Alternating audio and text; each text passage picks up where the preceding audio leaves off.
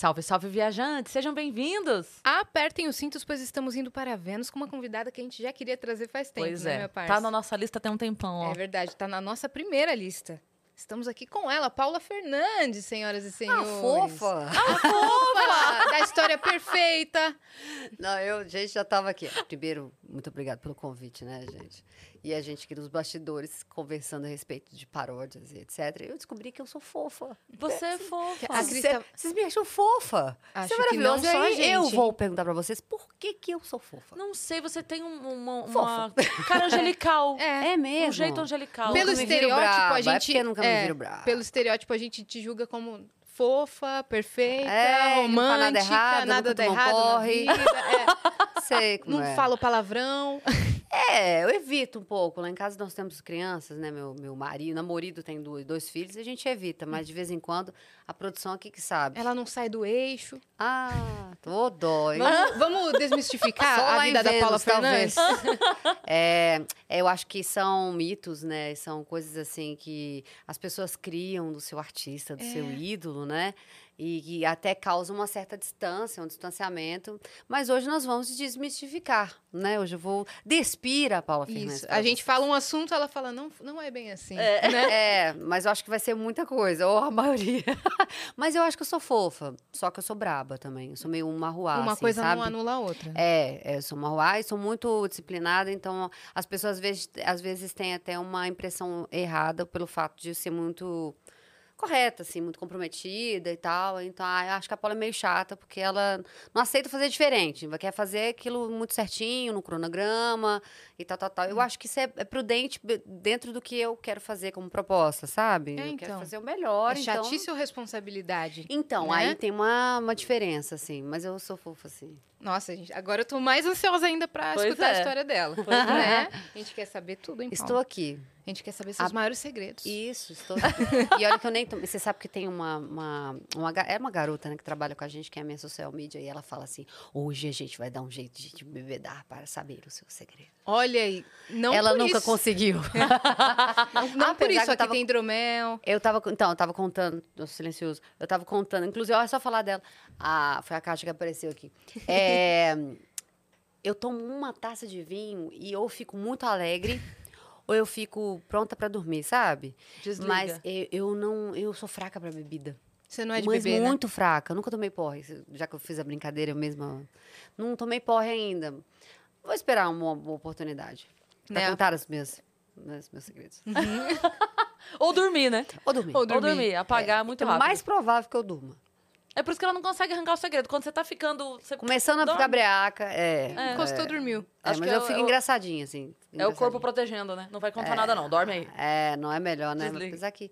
É, eu sou um livro aberto, gente. Pergunte, pergunte. Ah, então a gente vai descobrir muita coisa Boa. aqui hoje, né? Vamos lá. E será aqui que a gente isso. tem essa ideia de que ela é fofa e perfeita porque a criação dela foi feita para ela se construir assim? Será que ela é assim por conta da criação dela ou se ela é assim porque nasceu O assim? segredo está na cara. né? Tá na caixa. Vai ser uma sessão terapia aqui Vamos hoje, lá, eu né? adoro essas sessões terapêuticas, adoro poder falar dessas, do- das sensações, dos emo- das emoções, dos sentimentos, daquilo que as pessoas têm fugido tanto. Você é artista, né? Não é? E é, tá ali, ó. Eu sou filha do interior, criada no campo, sem energia elétrica, sabe? Fiquei num. Vivi nesse espaço dominado pela, pelos bichos, pela natureza, e cobra passando no telhado, porque não tinha forro, sabe?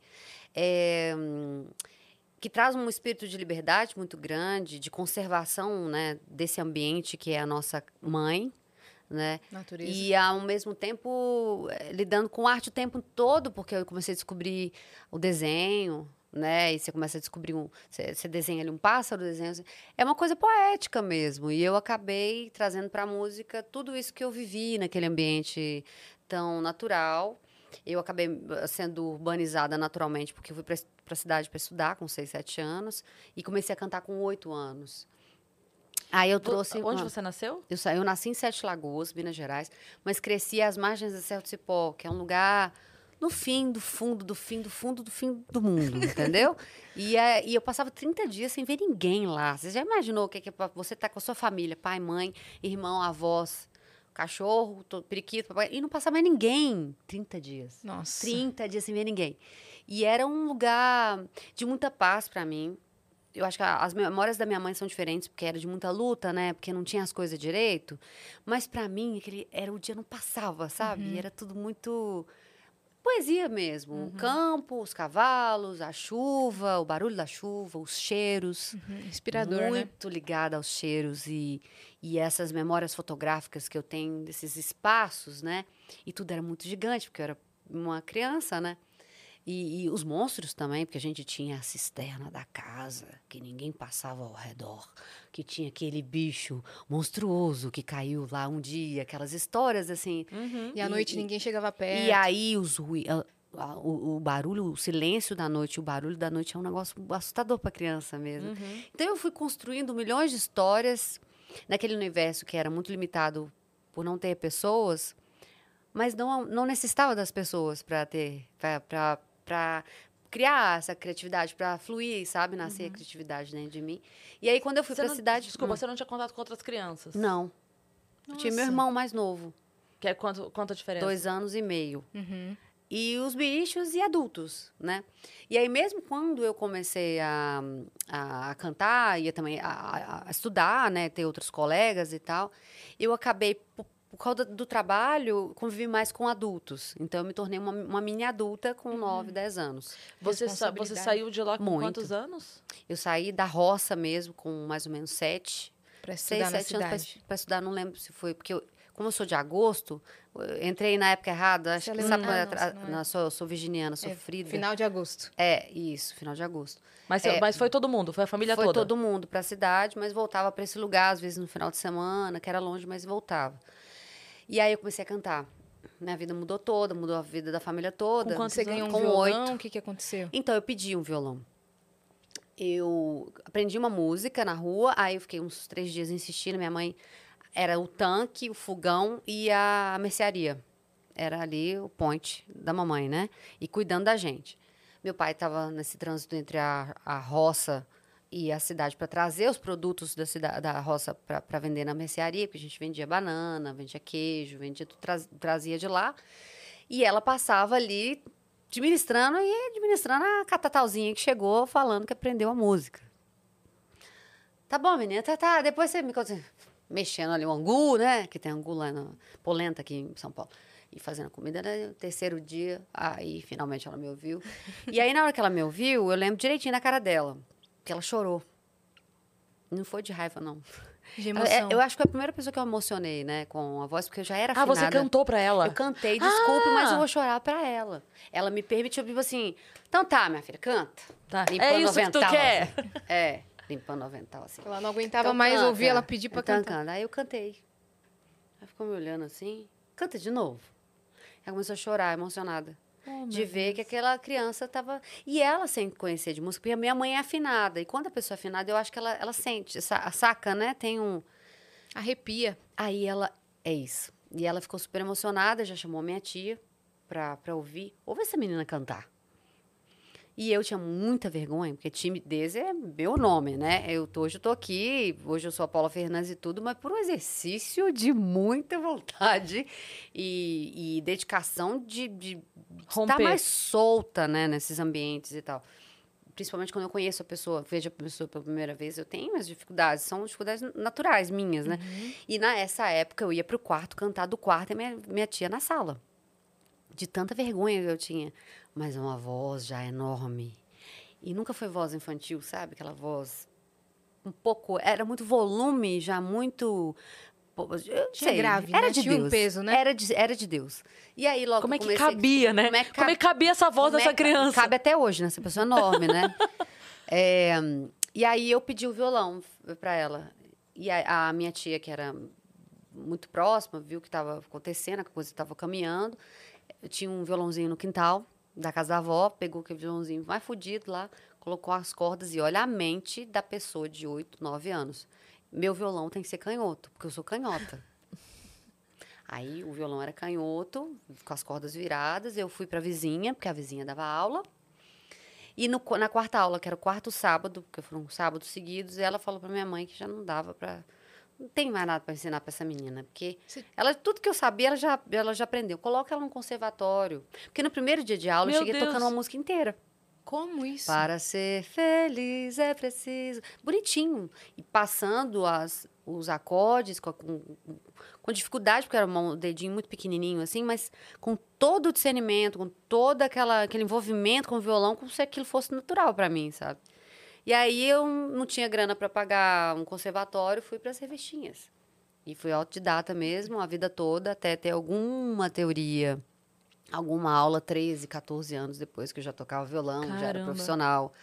E não fiz aula de canto, eu, eu muitos anos depois, 2008, que eu fui ter acesso a um fonoaudiólogo, Nossa. a uma pessoa, um preparador vocal que é, foi me fazer entender sobre o meu instrumento. Porque até então era tudo natural. Fazia tudo flui. Intuitivamente, Eu sou né? assim, entendeu? Eu componho assim, eu toco assim. Sempre fui de dedilhar mais do que de muito muito ritmo e era mais balada porque aquilo era o que eu tinha, sempre tive, né, para oferecer assim. E a coisa foi acontecendo naturalmente, fui tocar na escola, fui tocar no, no- na, na, na festinha do bairro, fui tocar na festa na feira agropecuária da cidade e a coisa foi tomando aquela proporção. Eu fui radialista. Já era Paula Fernandes? Já era Paula Fernandes. Eu fui, fui radialista com 9, 10 anos.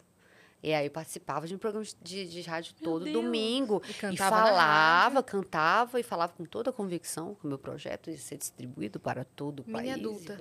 Sim, e com responsabilidades de uma adulta, assim. É, troquei as bonecas pelo violão e muito focada de que aquilo era o meu... Era a minha missão mesmo. Onde que, como é que você convence uma criança a ser ou não ser, né? É. Eu, eu sabia que eu era, né? E tinha dedicação de uma adulta. Você Passava horas tocando. Eu comecei a compor com 12. Nessa época eu, eu desenhava muito, né? Então eu troquei. De desenhista da casa, eu virei a compositora da casa. Você acha que essa ausência da- de crianças na infância trouxe essa responsabilidade mais cedo pra você ou você acha que seria assim de qualquer forma? Eu acho que a momento? responsabilidade já estava em mim. Eu não sei de- te falar, porque na escola também eu era assim. Eu queria ser a melhor da classe. Eu tinha que ser a melhor. Eu fui a melhor aluna de matemática, eu fui a melhor aluna de português. Eu queria, se eu jogava basquete desse tamanho, eu tinha que ser a melhor, que arremessava melhor. Eu, eu tinha. Eu sempre fui muito focada, muito determinada. E não era um pedido dos meus pais. Isso, isso nasceu, veio comigo. Essa, essa autocobrança, essa cobrança doentia até, porque, tipo, o meu primeiro C na escola, eu- o, o professor chamou minha mãe para saber o que estava acontecendo, porque... Não era normal. Que exigência é essa que vocês estão fazendo para essa criança? Ela tem, sei lá, 13, 14 anos, tirou o primeiro C, porque ele em casa era A e B. E era isso que eu queria, entendeu? A e B, eu tirei meu primeiro C, a menina caiu de- quase de cama. O que, que vocês estão fazendo com essa criatura? Vocês estão prendendo, né? Estão matando essa menina dentro de casa. E a minha mãe, não sei o que está acontecendo com a Paula. Eu só sei que ela é dedicada demais. Eu sou uma pessoa que eu entrego para as coisas, entendeu? E Seu isso irmão tinha isso também? a gente disputava quem tirava mais A em casa. A gente tinha prazer em ser os melhores da, da classe e da, da escola. A gente queria. E eu, mais do que, não é enfrentá-lo. Eu queria ser mais do que artista. Porque todo mundo já me olhava diferente. Entendeu? Ah, ela que é cantora. Que saco, não quer só ser cantora. E tem gente que é o contrário, né? Tem É. gente que acha que se acha tão foda por ser cantora que não precisa nem estudar. Eu queria ser a que estudasse e também era cantora, entendeu? Eu, o contrário, assim. E aí eu queria me destacar, eu- no teatro da escola eu queria me destacar. E, e assim eu fui para tudo. Então não posso dizer que é só para. Se eu fosse uma médica, eu seria, eu queria ser a melhor, melhor médica, entendeu? Mais dedicada, mais. Isso até hoje. Sim, agora tá menos doente, porque eu acho que passou um pouco da conta, porque começa a ficar esse perfeccionismo, é, ele tem, que ter um limite. Porque a gente é imperfeito. Então eu sofria muito, ainda mais diante de tantos olhos, porque as coisas quando aconteceram para mim, foi em 2009, 2010, quando eu subi naquele palco com o Roberto Carlos na praia de Copacabana Nossa. no dia 25 de dezembro de 2010, é, realmente a vida mudou, assim, a rotina mudou, as, as cobranças mudaram, mas a minha cobrança era muito grande já. Então, isso me demandava muita energia, meu humor ficava um caco, porque a gente não é perfeito. Então, eu errava, eu e tentando acertar muito, eu queria as coisas tudo muito organizadas e tal, metódicas demais.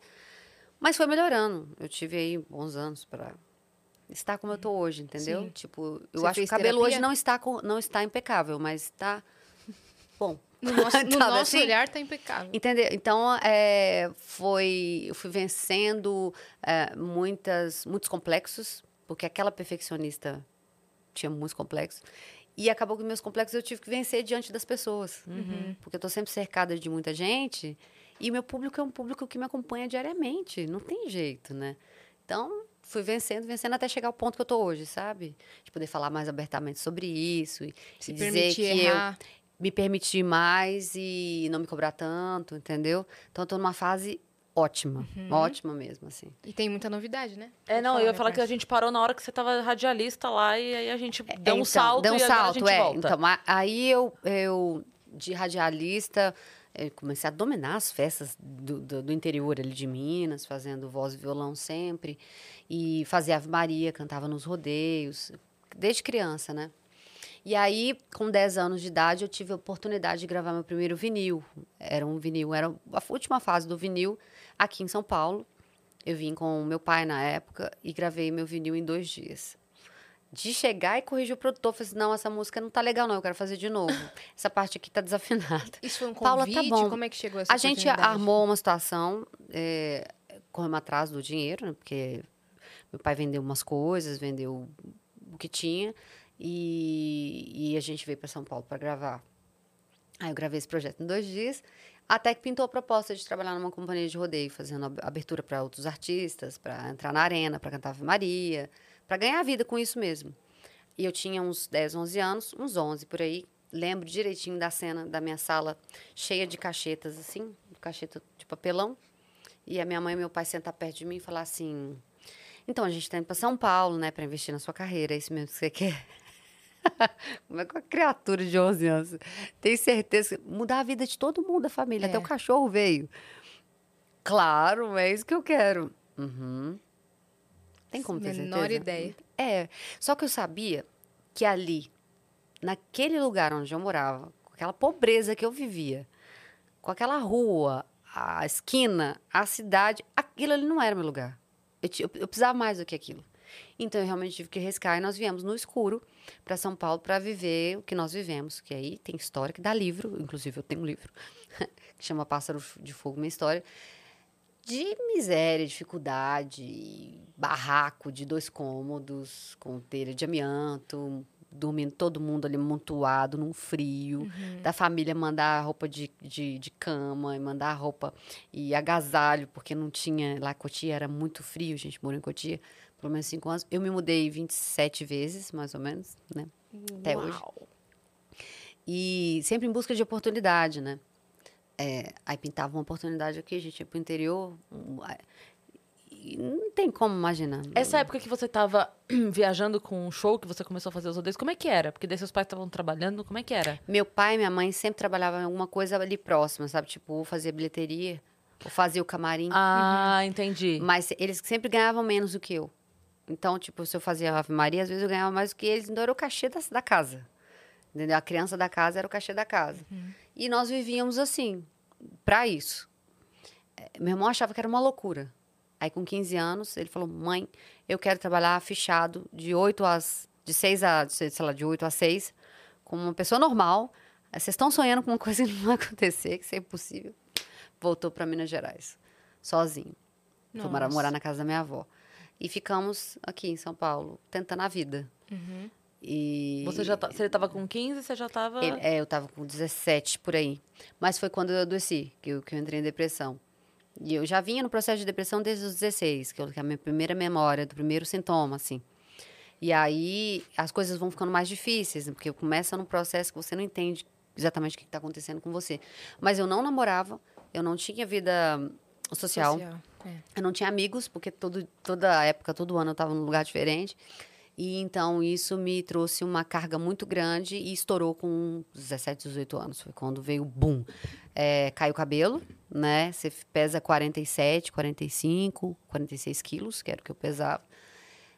Não levanta mais. Mirei a porra, a janela, vou pular. Entendeu? Aí Sério chegou mesmo? nesse grau, aí a gente viu que realmente estava no limite e nós voltamos para Minas Gerais com a mão na frente, a outra também, porque a gente não conseguiu fazer a vida aqui em São Paulo. Minha mãe se separou do meu pai. É, cada um foi morar numa casa, porque a gente não tinha como morar na mesma casa, não tinha como bancar, bancar um aluguel.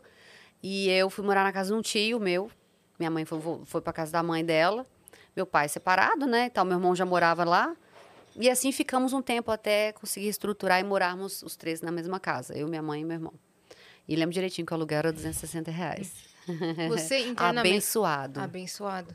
Você internamente continuava com certeza que sua carreira ia dar certo. Nessa época, eu não queria nem ouvir falar de música. Puts, Deus me livre e parou. guarde desse negócio que me adoeceu. Hum. Entendeu? Obrigada. Então, eu achava que a culpa era... Quer um café? Não, obrigada. É, ah, eu achava que a culpa era da- das estrelas. Tô brincando, a culpa era do, do meu trabalho Uhum. e tal. Falavam de mim, falavam de música comigo. Nossa, mas eu, nossa, eu brigava Nem demais. pegava no violão mais. Você acha? Queria distância daquilo.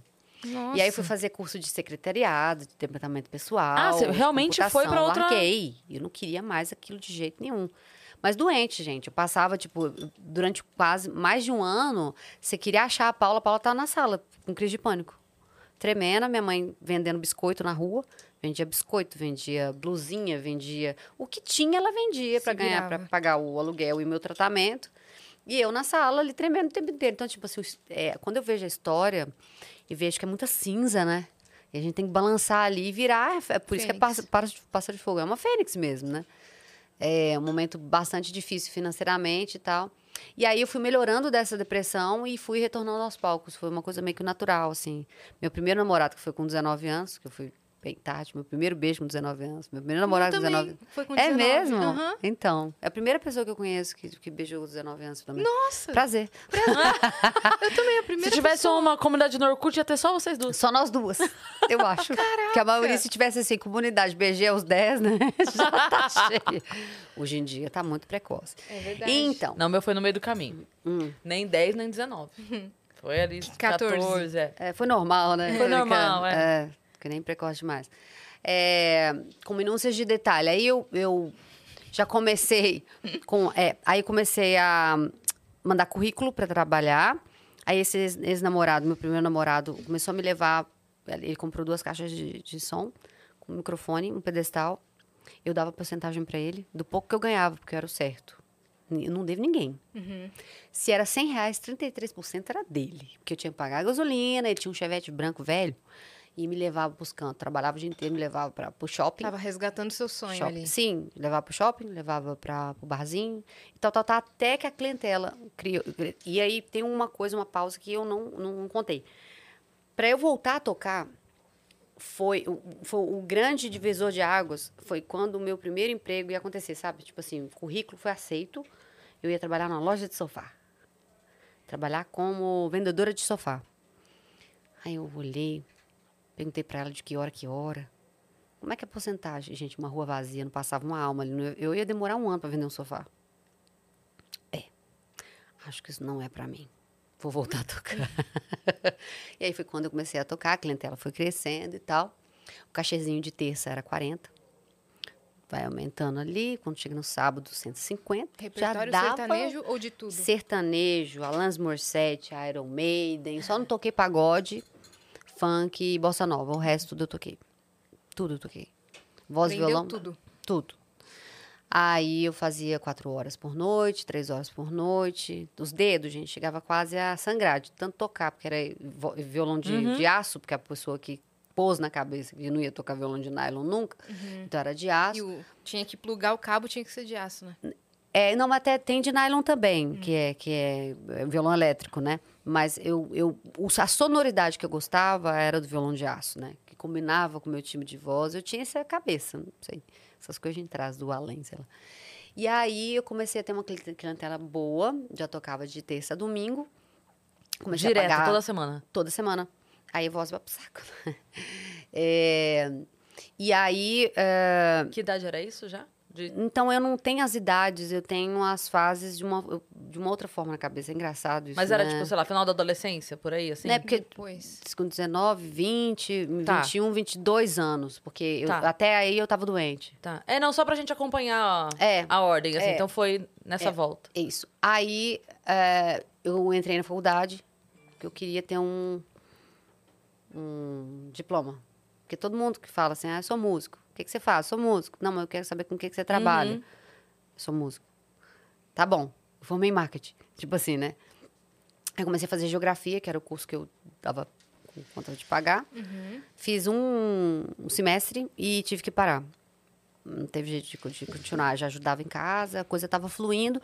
Mas eu estava me acabando na, na noite, porque eu cantava quatro horas todos os dias. Era um negócio que não tinha como continuar. Uhum. Até que eu, finalmente, um portfólio que eu tinha feito, um amigo levou, um cara que hoje é meu amigo, né? Grande amigo. Ele estava assistindo, ele, ele, ele pegou esse portfólio e levou numa, numa rede, na Rede Minas, numa TV estadual lá, Local. da local. E eu a- finalmente apresentei no- nesse primeiro, nesse, nesse programa, que chamava Brasil das Gerais, se não, se não me engano. Num programa que estava naquele período da novela América, mulher no rodeio, mulher na música Isso. e tal. Foi quando- 2005, mais foi menos. isso, dois, foi 2000, final de 2004, se eu não me engano. E a novela começou em 2005. E aí, um produtor de, de música, né, de novela e tal, tava passando no canal, Não acredito. me viu lá. Ficou comigo na cabeça. Falei, gente, eu tenho que procurar essa mulher. E era uma menina, né? Um aparelho gigante prateado na boca, as unhas prata, aquela coisa esquisita, mas tava lá, cantando as minhas músicas. E aí ele entrou em contato comigo e falou assim, olha tal, sou Marcos Viana e tudo, você não me conhece, mas eu, eu preciso te ajudar. Eu preciso te conhecer e nós temos que fazer uma coisa junto. Aí eu fui pro estúdio dele. é, e aí, o que, que você canta? Aí eu cantei as minhas músicas e tal, mas isso é seu? É. E de onde você tirou essa aí tem mais? Cantando atrás da outra. Uma atrás da outra. Eu falei assim, gente, mas essa mulher, ela, ela, ela canta assim, ela toca assim, ela ainda compõe as próprias músicas. Jaime, Jaime é Jardim da, da, da, da, Da. Globo. Tava fazendo tal, tal. Ela vai dar uma consultoria pra gente. Tipo assim, nosso tempo gravar essa menina. Aí a coisa foi desenvolvendo, eu cantei Ave Maria na novela. Na América. Participei, inclusive, lá. Três segundos. Tô brincando. Participei da novela. E aí a coisa começou a tomar um outro rumo, mas sem grandes milagres, sabe? É, a gente era independente, com um projetinho ali debaixo do braço ainda. De qualquer forma, já tinha aparecido na, na novela da Globo, não tem milagre. Ralando muito, já saí dos bares. Ele, graças a Deus, me tirou dos bares. Eu fui tocar com a banda dele. O cachê já era outro, já começou a virar uma outra estrutura, né? Eu conseguia um respiro. E eu fiz aqueles jingles, sabe? Então eu vivia de jingle, fazia jingle. propaganda? É, um sorriso no rosto, sabe? Ah, Eu era a voz da rádio, assim. E, e aí com, conseguia sobreviver dessa forma até que veio o contrato em 2008 da Universal Music através do Pássaro de Fogo que a gente tinha gravado no estúdio. E aí um- uma pessoa lá de- desse escritório onde eu estava mandou para a Universal e em duas semanas eu estava contratada. Foi uma coisa assim fenomenal, assim, sabe? Por causa do Pássaro de Fogo. do Como Pássaro que de Fogo, tava o cenário do sertanejo nessa época? sem nenhuma mulher. Era portas fechadas, porque eu tô contando assim, tudo rápido, né? Porque eu passei por milhões de gravadoras, as, as que tinha, e todo mundo falou não. Você tomava não, né? Nossa, muito não na, na cara. Mulher não dá certo, mulher cantando música romântica ainda, ridicularizada, assim. Eu, e eu antes eu achava que é porque eu era menina, depois eu achei que era porque eu era adolescente, depois eu achei porque eu, não, é porque eu era mulher. Eu tive muitos nãos mesmo. E, e enfrentei isso com muita dignidade, assim, porque não é fácil. E aí, tipo, quando você é criança e você tá com a sua mãe, que tem uma beleza e tal, tal, tal, aí os caras começam a dar em cima da mãe pra poder, tipo, ó, sua, sua filha é muito talentosa, mas só depende de você. É, minha mãe corria dessas situações. Depois que eu me tornei adolescente, que eu cresci um pouco e tal, e eh, no interior a gente fala, começou a tomar forma, aí os- as cantadas eram pra mim, né? Sim. E aí a gente sai de fininho das situações, porque eu queria olhar para trás, com a idade que eu tô, como, como acontecer, e falar assim, eu consegui dignamente, né? Eu não preciso fazer isso, eu não preciso o caminho mais curto. E é o que eu falo para todo mundo, você tá começando hoje, é o caminho mais longo, filhão, é o caminho mais longo, é o mais legal. Né? Que você vai se orgulhar mais, você não vai se ter, ter vergonha de nada, e, é assim, e foi assim que foi, que aconteceu. E Depois que eu entrei na Universal, a- a- no primeiro projeto eu vendi 300 mil cópias. Na época já era um acontecimento, porque eu não era tão conhecida assim, que foi o Pássaro de Fogo. Aí veio a participação com o Roberto Carlos, né, em 2010, eh, na de Copacabana. E esse ano já foi meu começou a ser meu recorde de venda, que foi o 2 milhões e meio de cópias. Aí começou a vir show a rodo, turnê. 220 apresentações em 2011, que eu estava contando para ela agora há pouco. É humanamente possível, né? Você Como? pensa, 220 vezes. Duze- Eu cantei 220 vezes em 2011.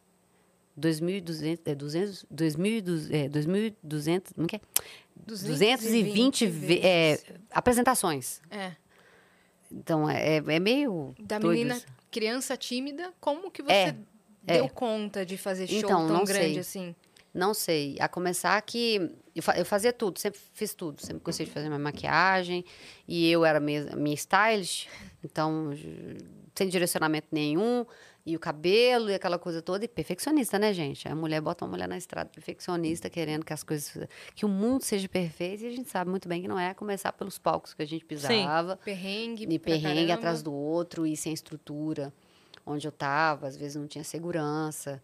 E eu, eu, eu comecei a ter pânico das pessoas, porque se eu já tinha aquela, aquela dificuldade e passei pelo primeiro arranhão, você já começa a ter, tipo, oi, eu vou enfrentar esse tanto de gente de novo.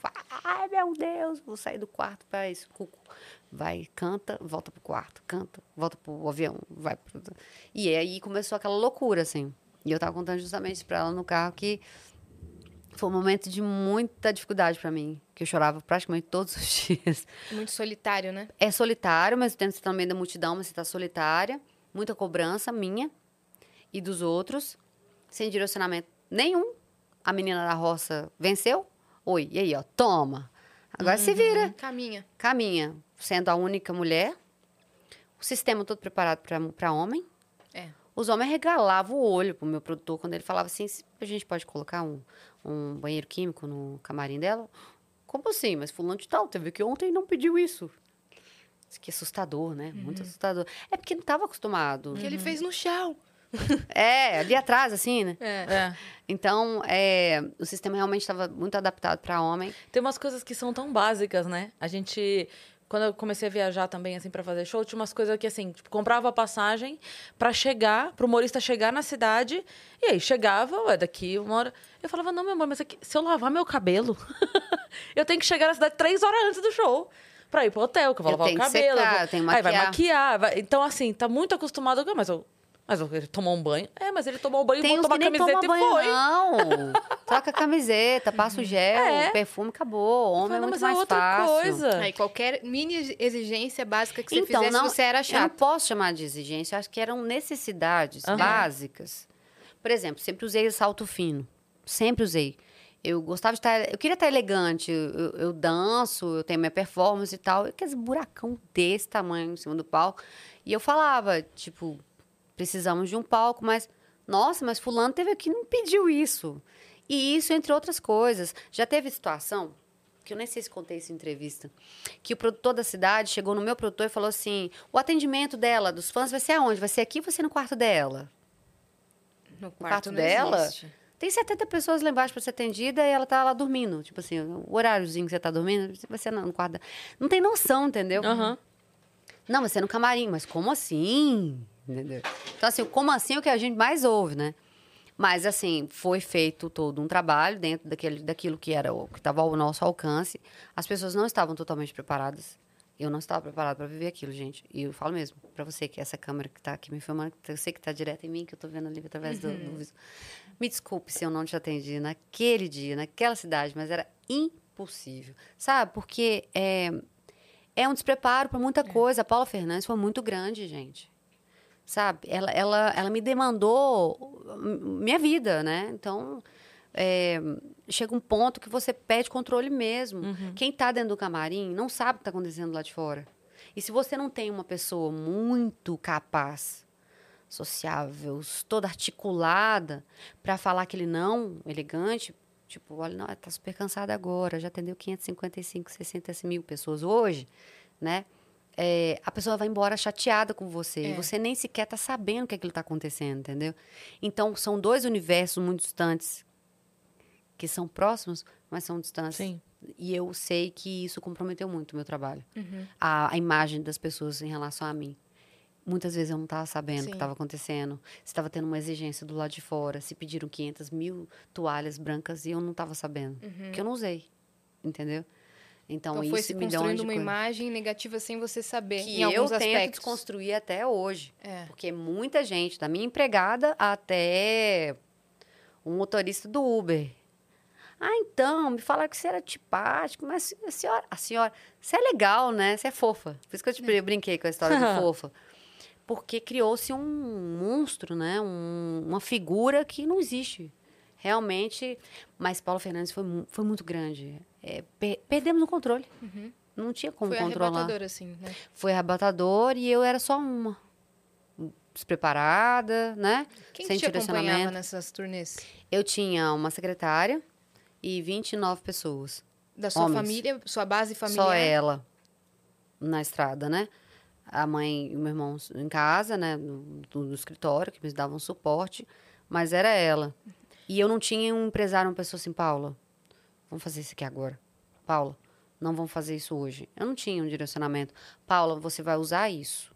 Eu que decidia da minha cabeça se eu ia colocar um corselet apertado, se eu não ia, se eu deixar o cabelo grande.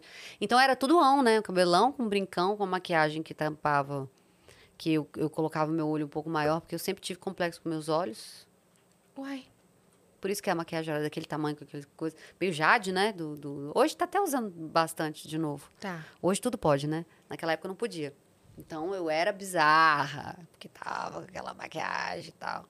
Pra tram- tampar milhões de coisas que eu não gostava em mim, entendeu? E por isso que eu falo muito dos complexos. É muito difícil você vencer seus complexos diante dos olhos das pessoas. Né? E foi isso que foi acontecendo. Eu fui desconstruindo aquela Paula à medida que o tempo vai passando, você vai resolvendo aquilo, até ficar do jeito que eu tô hoje. Entendeu? Hoje eu tô, eu tô maquiada, eu gosto de maquiagem. Mas não é aquela maquiagem pesada que eu usava naquela época. A entendeu? cobrança que você tinha com a sua imagem, né? De que tá era pra resolver um problema. Não tem problema nenhum, meus olhos são pequenos. Uhum. E tá tudo bem, Por, entendeu? por que, que você fala da Paula Fernandes em terceira pessoa? Eu falo da Paula Fernandes em terceira pessoa porque eu, eu, eu precisei. Para conviver com tudo aquilo, eu, eu precisei separar o que eu sou dentro de casa daquela que eu represento. Eu hospedo. Hoje eu estou hospedando. Porém, eu trouxe a Paula Fernandes Souza para vocês também. E costumo selecionar os lugares que eu vou levá-la, porque ela é minha. Não é para todo mundo que eu revelo. Que porque ela, honra que você ela é, trouxe. então, eu trouxe a Paula Fernandes de Souza, que é defeituosa, que xinga palavrão, que tem seus pepinos, que tem dor de cabeça, que quebra o pau com isso, que tem problema, é isso, entendeu? E a Paula Fernandes, que, que todo mundo conhece, né? Que é uma acha que empresa, né? É uma empresa. Ela é uma empresa, ela é uma personagem, ela é uma, uma cantora, uma atriz, uma violonista. Uma ela- entidade, né? Ela, é uma, ela é uma entidade. Porque se eu, eu posso estar mal do jeito que for. Eu vou entrar no palco e é ela que vai dominar. Ela vai resolver. Ela chega e entrega. Tipo assim, eu terminei meu relacionamento de quatro anos e meio, um cara que me traiu foi um FDP comigo. E no dia seguinte eu tava fazendo Faustão, com um sorriso no rosto, pra chorar no camarim, mas a Paula tava lá. E cumpriu, viu? Entregou. É para isso que eu tô aqui. E hospedá-la não é um papel fácil, entendeu? Porque me, me tira muita energia, me dou, eu doei muita coisa. É um, é um filho. Mas me dá muito orgulho ser a Paula Fernandes, entendeu? Quando você fala hospeda, você, quer dizer do mundo espiritual? Ah, então, os- o mundo espiritual também. Eu não entro muito nesse mérito, porque eu acho que cada um tem sua crença. Eu acredito que a vida continua, eu acredito em espíritos, eu acredito em uma existência, existência de um algo, algo maior do que a gente pode plano. explicar. Sim, eu, eu acredito nisso, mas não entro nesse mérito porque eu creio em Deus. Sim. Sabe? É, eu não tenho preconceito com religião, não acho que tem. Cada um, cada um dá um nome que quer para Deus, sabe? E eu penso assim. Mas quando eu digo hospedá-la, é porque eu acho que é uma força maior mesmo. Eu, com oito anos, não tinha como eu saber aquilo lá, não. Ninguém tinha me ensinado. Então, eu trouxe de algum lugar. É. É, e eu nasci para hospedá-la mesmo, porque é uma missão, né? É como você ter um filho, pôr no mundo e ter uma responsabilidade com ele. Eu tenho uma responsabilidade com ela, né? Para sempre, ela vai ser Paula Fernandes. Só que eu não posso mais é, me privar de ser a Paula Fernandes Souza, que eu não, que eu não fui 30 anos. Porque com oito anos, eu sinto, eu, eu vejo que teve uma, um distanciamento, sabe? A mãe e o pai pega a Paula Fernandes pelas mãos, leva e deixa a Paula, Paulinha ali. Tipo, e agora? Agora que eu tô resgatando a Paulinha, Entendi. entendeu? Porque ela ficou parada ali, Ela ela, parou não ali. viveu nada. Ela, ela, não, ela não viveu o que uma criança viveria, um adolescente viveria. Eu não tive rebeldias, eu fui ali, ó. E a personalidade dela, qual era, no né? foco, no foco, não tinha baladinha, não tinha namoradinho, não tinha. A minha rebeldia era no máximo pintar as unhas coloridas e ir pra escola. Eu queria ter feito, ter sido, sabe, meio gótica. Eu queria ter sido gótica. Eu acho que ainda vou ser gótica. Uhum. Eu vou, chegar nessa fase, eu ainda posso. Você escutava rock? Eu escutava coisas? rock, eu, eu, eu, eu, eu pulei as etapas todas, assim, entendeu? Então, na, na baladinha, eu era a atração. Eu não tava ali paquerando um carinha, sabe? Ou vivendo coisas de menina. De menina que tá conhecendo a vida, que tá... E isso me fez muita falta, me faz falta até hoje, porque são buracos que não tem como consertar.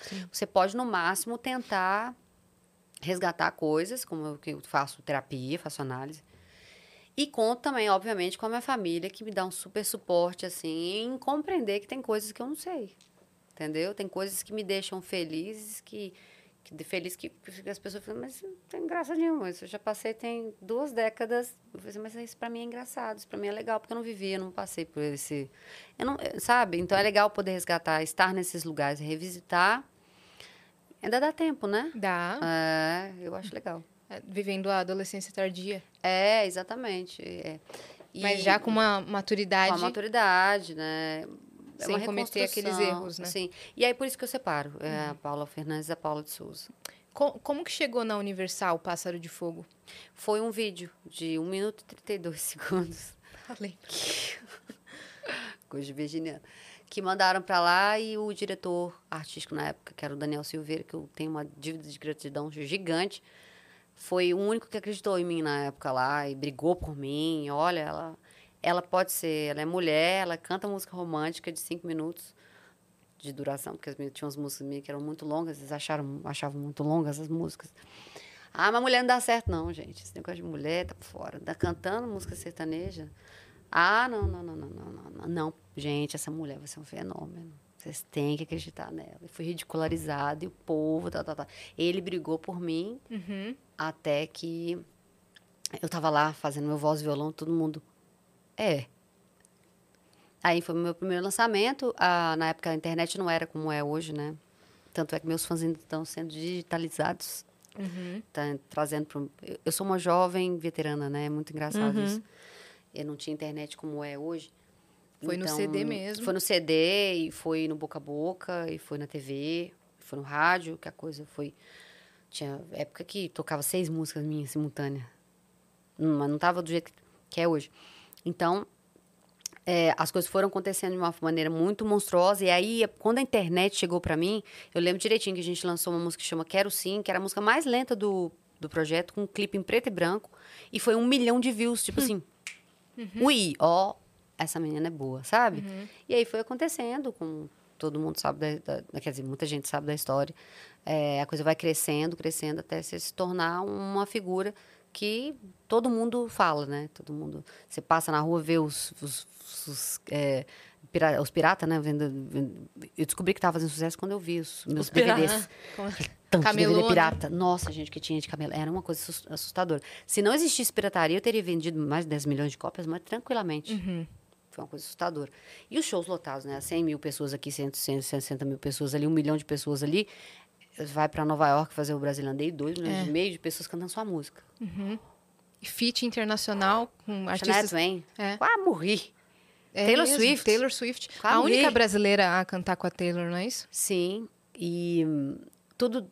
Se fosse na era de hoje... Imagina como estaria. Como é que não seria? É. Como é que isso não ia viralizar, né? Sim. Mas naquela época era boca a boca, né? A coisa vai acontecendo. Aí, é, Juanes, Alejandro Sanz, Nossa. é, Plácido Domingo.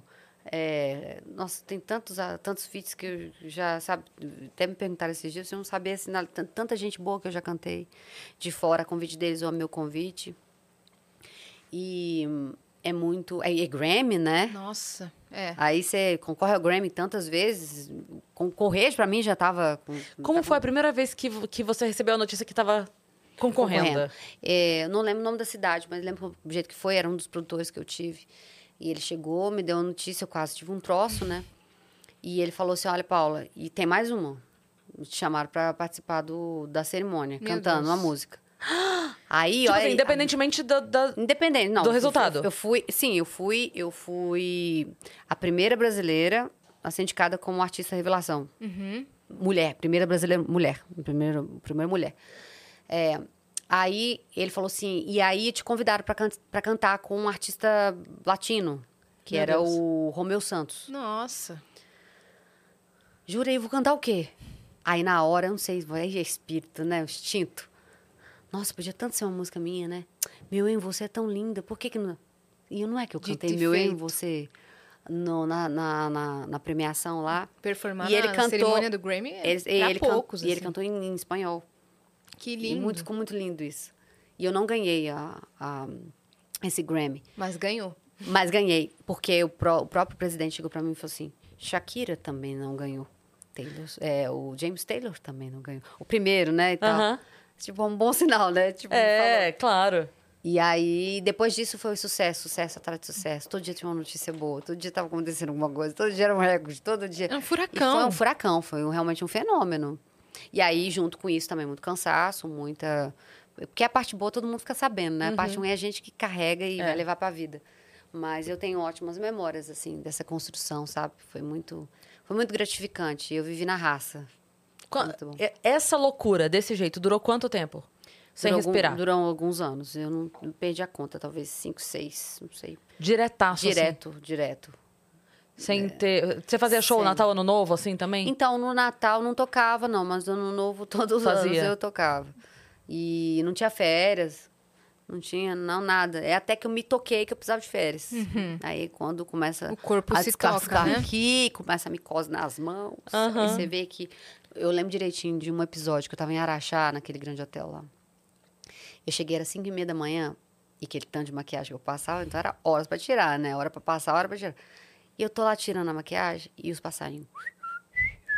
Amanhecendo o dia. Eu parei e falei assim, nossa, e eu vou dormir agora. Dormi. Tirei a maquiagem e dormi. Quando foi 5 e meia da tarde, a secretária veio me acordar, porque eu conseguia dormir esse tempo todo de cansaço, porque Aham. você não dorme, né? Quando você pode, você dorme. E era 5 e meia da tarde, eu tava lá passando a maquiagem de novo. Eu falei assim, é, acho que essa vida não é pra mim, não. Tem que mudar alguma coisa. se Desse jeito não dá pra continuar. Diminui um pouquinho o ritmo. Passou, a, passou o dia e eu tava dormindo. Entende? É muito estranho. Você não estava vivendo a sua vida. Não tava, mas aí já, tá, já era comum, né? Já não tava É. vivendo a minha vida tinha muito tempo. É, já tinha 20 anos. 20 anos. Mas. E aí realmente você começa a dar o grito, assim, sabe? Mas o, o, o- a, a roda é tão grande, aquilo é tão, tão grande que estava acontecendo que eu não, eu não conseguia falar não, sabe? Uhum. E é uma coisa que eu acho que devia ensinar para as crianças desde cri- de pequena. Falar não é, é muito importante. Você que está em casa. Digam não também, porque se eu tivesse dito, dito não, acho que eu não teria ficado tão cansada, tão estressada, tão tudo. E eu acho que eu teria aproveitado mais. Sim. Entendeu? Eu não Mas conseguia ao mesmo aproveitar. tempo, como falar não, sabe, não sabendo do futuro, entendeu? amanhã, eu tô fazendo um É. show, não sei o quê, me convidaram pra fazer não sei o quê, aí Como você vai falar fazer... sei- não? Não tem como.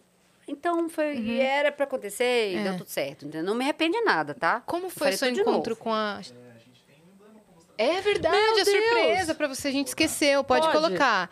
Ai, que maneiro. Gente, ah, canhota, finalmente, né, Canhota. gente? Porque todo mundo faz, me faz destra. Olha lá, Curti. Mas que ser assim. gracinha. ficou lindo. Esse é o nosso emblema do dia. Que fofo. É, para resgatar, o código é 1111, tá? Que, que é um- um 1111. projeto novo, né? Que isso, 1111 é um... Pra mim é um acontecimento, é um portal, né? De, de coisas boas, de novidade, de, de vibe, de good vibes, né? Explica pra galera o que que é 1111. 1111. Então, é. Todo mundo pergunta, mas por que no 1111? Não tem nenhuma música de um projeto que chama 1111. É, eu não tinha ideia de que nome eu ia dar para esse projeto que a gente está fazendo há mais de ano. Com a pandemia, eu tive tempo para refletir, tive tempo para dormir, tive tempo para comer na hora certa, ter uma rotina comum? E isso foi muito enriquecedor para mim. Eu sei que nós perdemos muitas pessoas, eu sei que o mundo passou por pior fase, pior momento da, da- do século, né? Mas eu, nesse tempo, eu pude visitar lugares, me resgatar, descansar. E assim também começar a compor esse, esse repertório para esse projeto. A sabe? gente, eu entendo o que você está falando, muita gente é, tem um cuidado para falar desse momento, porque é óbvio que não foi um momento fácil, Não. mundialmente falando. Foi o pior momento Mas um amigo vidas, meu né? outro dia falou uma coisa que eu achei muito legal. O Osmar, ele falou assim que é, a pandemia foi horrível, mas a quarentena ajudou muita gente. E a gente precisa ter esse olhar... É, Sabe, isso as é- coisas. é, né? porque, assim, muita Senão gente- daqui a pouco, sabe, Paula Fernandes está agradecendo por ter É. pandemia Não, porque matar esse, pessoas. esse momento da quarentena, óbvio, estão entrelaçados porque aconteceu hum, pelo motivo de. Sim. Mas eu digo assim, o momento da quarentena, muita gente teve a oportunidade de, por exemplo, ter uma rotina em casa, de acompanhar os filhos criança, Uhum. de, sabe, de retomar sentimentos, emoções que já tinha desligado, que estava vivendo automático. muita Visitar gente os, contou isso os aqui. poucos É. familiares, Então e acho que com eles. Eu acho que essa visão, assim, de. Ok, não, não estamos falando que é a pandemia. Pandemia é terrível, ok. Mas a gente precisa separar esse olhar pra quarentena. Tem que separar e encarar como oportunidade, porque foi o que eu Exato. fiz, né? Uhum. Você nunca Então, tinha tido essa se- oportunidade. Não, imagina, estou trabalhando a vida toda, mesmo que menos quando eu não era a Paula Fernandes, mas eu sempre trabalhei, então não tinha esse olhar, tipo, ai, vamos descansar hoje, né? Não. Não, ela parou, a pandemia parou a gente. A gente foi obrigado a, A força. à força. E aí, quando a gente começou a pensar nesse projeto, é, eu não tinha a mínima ideia de que nome dar para ele. É, foi quando foi, a gente estava compondo, aí eu fiz alguns campos. Né? O camp, para quem não sabe, é encontro de compositores para compor para um projeto, coisa que eu nunca tinha feito. É, eu sempre fui egoísta, tô brincando. Você eu sempre gostei de compor sozinha, por causa da timidez também, que era eu e meu violão. Meu violão nunca ia me criticar, ele nunca ia me chamar atenção, ele nunca ia ver as pi que eu fazia. Porque quando era ruim, eu só pegava o papelzinho escondidinho de mim mesmo e jogava no lixo. Só que nessa situação eu ia ter que me expor, eu ia ter que estar na frente das pessoas, eu ia ter que mostrar que eu também fa... que eu, que eu sabe que eu não escrevo só o pássaro de fogo, eu escrevo coisa ruim, tipo, pelo menos pra mim o pássaro de fogo é bom. Você entende? É, que também é questão bom. de gosto, né? Aí eu pude é, como é que eu vou dizer? Construir, né? Porque assim, a gente leva muitos anos para preparar um repertório. Para o meu projeto DVD Paulo Fernandes ao vivo que vendeu as duas milhões e meio de cópias, eu tive 15 anos. Depois que você entra na roda, roda vivo, você não tem mais esse tempo para se inspirar. Você não, já não tromba na, na, na, na, em alguém- na rua e fala: Oh, desculpa, não existe tanto acaso. Então as suas inspirações mudam. E todo mundo cobrando um hit, porque você virou um fenômeno, então você tem que trazer um hit por mês, não é assim? É. Uh-uh. Comigo não.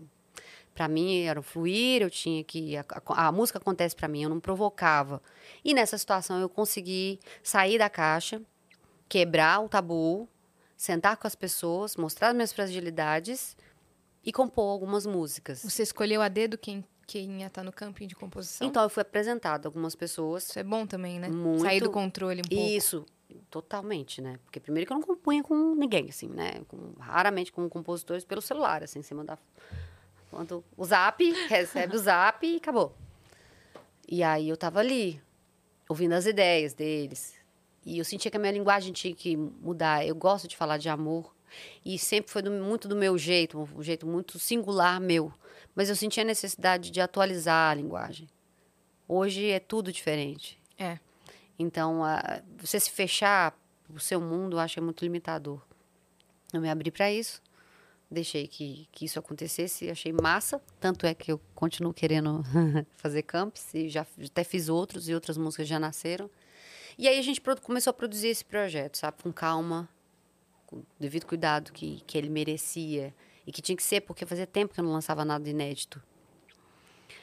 Aí no dia 11 de novembro, 11 do 11 do ano passado, eu umas conversas e tal, eu tenho enxaqueca crônica, não sabia que tinha, que era crônica, não sabia, eu sabia que tinha enxaqueca, porque a dor era diária, já há muitos anos. Uhum. Aquela pessoa ali vivia me falando assim, Paulo, para procurar um, um especialista, Paulo. E eu, É de estresse? não, a minha é genética. Genética, Já nasci com- hereditária. com- é, hereditária. E aí, eu sempre relutando, e tomar remédio já não resolve mais, e passa um remédio mais pesado, vai tomar tanto relax, você tem até formiga à língua, melhorou a dor de cabeça, mas aí aquilo já não começa a fazer efeito mais. E um amigo, me, um milagre, conversou com a minha mãe falou que a, tá, a mulher dele estava fazendo tratamento não sei aonde, aqui em São Paulo, não sei o que e tal, chegou em mim e eu fui, entrei no, no perfil. Primeira frase estava lá assim. Dor de cabeça para quem tem aura, né? Porque eu não tenho aura, mas é, enxaqueca é, pode é, aumenta três vezes. Você tem três vezes mais chance de ter um AVC. Uhum. Pá, Eu li é. essa notícia antes de ontem. esse dia mudou a minha vida. Falei assim, não, eu preciso ir nesse lugar. Não, eu tenho que fazer um tratamento. Não, e eu não vou, eu, tá, morro de medo dessas coisas. E aí, paralelo a isso, eu tinha um olhado no perfil no, no- na internet desse de astro- astrologia, porque eu adoro astrologia, e tinha lá, portal 1111 vem aí, tal, porque tava chegando o dia 11, 11, tá, tá, e eu não liguei uma coisa com a outra, eu tinha marcado a minha consulta para o dia 11, do 11, Aham. às 11 da manhã. Só que eu cheguei atrasada, Eita! obviamente, Mentira. né? Obviamente, eu cheguei atrasada. E aí, o que aconteceu? Coloquei o despertador, porque lá tava falando assim, olha, faça seu pedido, o portal está aberto e tal. Eu coloquei no despertador para não esquecer. Na hora que eu entrei na clínica, pi, pi, era 11 11 do dia 11 11. Aquilo foi muito impressionante para mim, porque mudou a minha forma de encarar. O Primeiro que eu descobri o que eu tinha, que eu achava que era milhões de coisas. Uhum. É, se eu puder falar um pouquinho, eu acho que é legal para quem está ouvindo. Claro. Eu esclarecedor. Eu não sou médica, mas eu sou uma paciente que procurou entender né, o que eu tenho. Descobrir o que eu tinha para mim já foi um alívio, porque eu achava que eu podia ter uma depressão crônica, que eu podia ter um não sei o quê e tal, porque a- os sintomas de quem tem enxaqueca crônica são similares a quem tem depressão.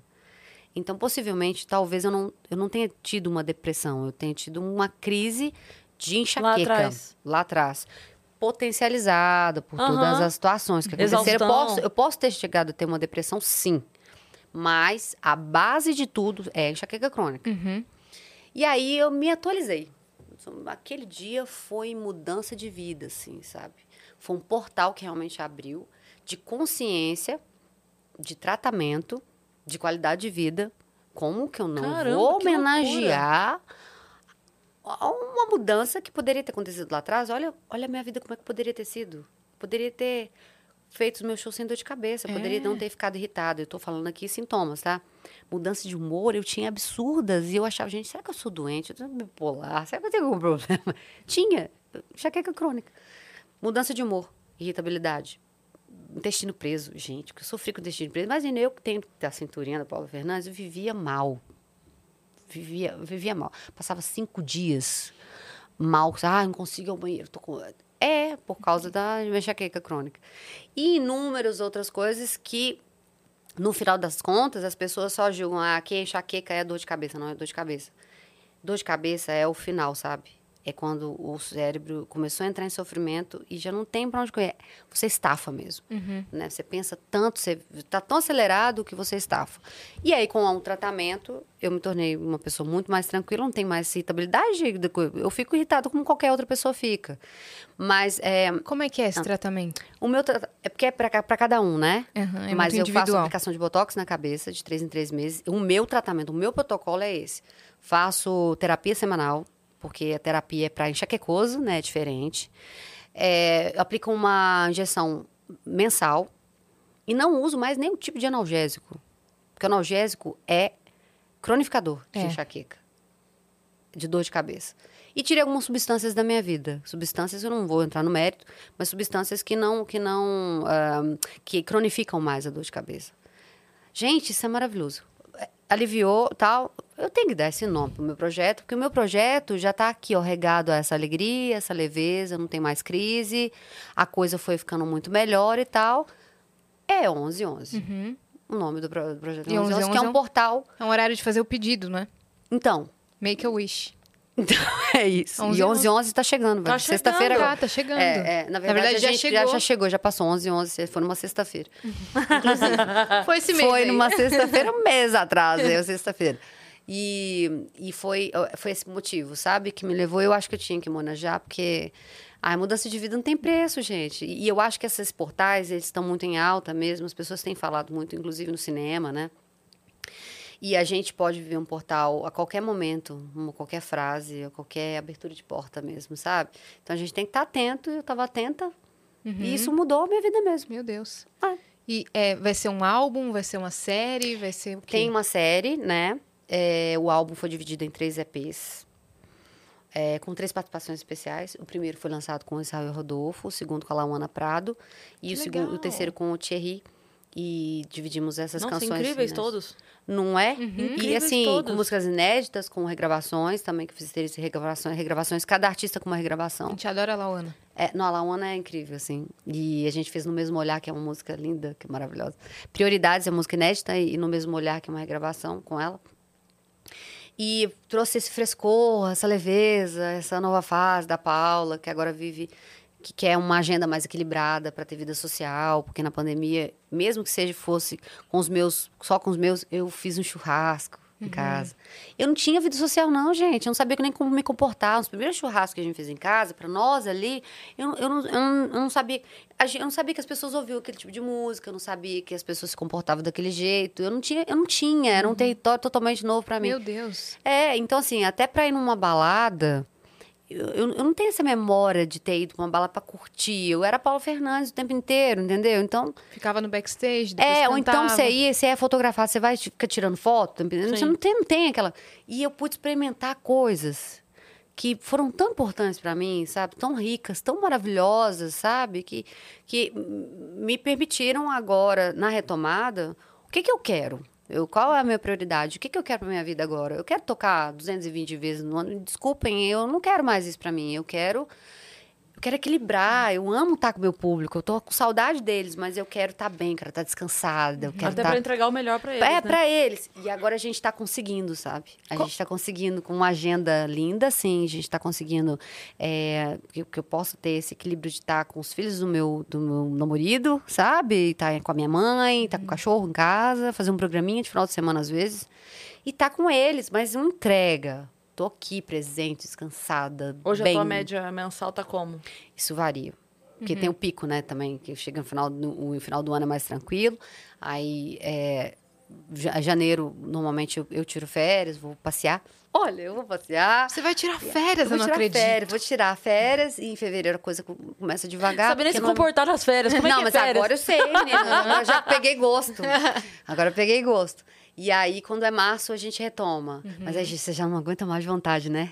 Você já, já tá quer com tá, saudade. Nossa, é gostoso esse respiro. Você, você, você quer voltar pro palco, você quer estar com, com seus fãs. Eu tenho fãs, eu tenho, eu, tenho um, eu tenho um batalhão, sabe? Eles me defendem, eles me protegem, eles me amam incondicionalmente. Eu sinto que é um amor assim, muito verdadeiro, muito fiel, muito. é, é, eu até brinco que que é, é, é orgânico mesmo, sabe? Eu nunca, eu nunca, eu, eu sou uma pessoa que tenho x milhões de, de- de pessoas que me seguem, por exemplo, no Instagram, é, e nem todo fã tem Instagram. É. Eu não consegui digitalizar todo mundo, né? Eu sou uma jovem veterana, como eu disse. Mas é orgânico, todo mundo que tá ali é porque gosta de mim mesmo, É genuíno, sabe? né? Isso, então não tem essa de seguir, comprar seguidor, de... Eu acho isso ridículo, entendeu? Eu nunca precisei disso. E, e tudo meu tem que ser orgânico, tudo meu tem que ser real, porque a minha história é real, a minha música é real, eu sou original, meus defeitos são originais, entendeu? E é isso. Como é que tá o seu show novo? Meu show novo é outra Paula, é a Paula do 1111. É a Paula que é enxaquecosa, que tá livre, entendeu? Eu danço, eu, eu, eu fui muito resistente um tempo é, a colocar algumas músicas com um estilo diferente, mas hoje eu, eu, eu sinto necessidade. Eu canto sofrência no show, eu canto Marília, eu canto Zé Neto e Cristiano, eu canto Henrique Juliano, eu canto é, Gustavo Lima, entendeu? É, e aqueles boleros, eu canto a sofrência, eu canto vapo vapo. Sério? Tipo, e dança? Não, então, é aí, é aí que é o barato. Porque eu, eu, eu sempre nos shows, eu, eu, eu queria, eu, eu sempre tive alguém participando, tipo, convida um, um, um espectador, um, um fã para estar ali no palco, para participar, para subir na lua, que eu tinha objetos cênicos, né, durante o período e tal, que o meu show era bastante lento mesmo, confesso, era mais teatral. Mas era a minha necessidade pessoal, meu- o que eu queria, né, pro meu trabalho. Mas hoje eu, eu tava procurando uma forma de colocar o fã no palco e de ter uma coisa mais atual mesmo, atualizar isso. E o TikTok tá aí, né? Então, assim, eu não sou a rainha do TikTok, mas eu vou trazer alguém para me ensinar a dançar uma, uma, uma coreografia do TikTok. Eu convido, a pessoa vai lá, paga o mico junto comigo. E eu acho isso maravilhoso, assim, sabe? Aí eu danço duas músicas com eles, eles me ensinam. E a gente também vai mudando as músicas. E o show tá super dançante. Então, tem uma produção nova com o Ricardinho Lopes. Tô... É, é- é a embalagem tá diferente, sabe? O- a gente sabe que o conteúdo é cheio de essência, tem as minhas baladas e tudo, mas posso dizer que é uma Paula totalmente repaginada, sabe? E construir isso foi muito legal, viver isso foi muito Nossa, tô legal. curiosa, Trazer o churrascão pra novo. dentro do, do, do show foi legal, entendeu? E eu tô vibrando com esse show. Ele realmente é diferencial. Nova assim. era. É o que eu mais tô me divertindo. É eu mesmo? saio doida pra fazer, porque eu, eu me divirto da primeira música ao final, sabe? É, tá muito gostoso mesmo. Pra, pra mim que tô fazendo e pra quem tá assistindo também. Que demais. Então, pra Tô conferir a agenda, vai lá pro arroba Paula Fernandes, né? Isso, pra roubar a Paula Tem, tem Fernandes. bastante show esse ano ainda?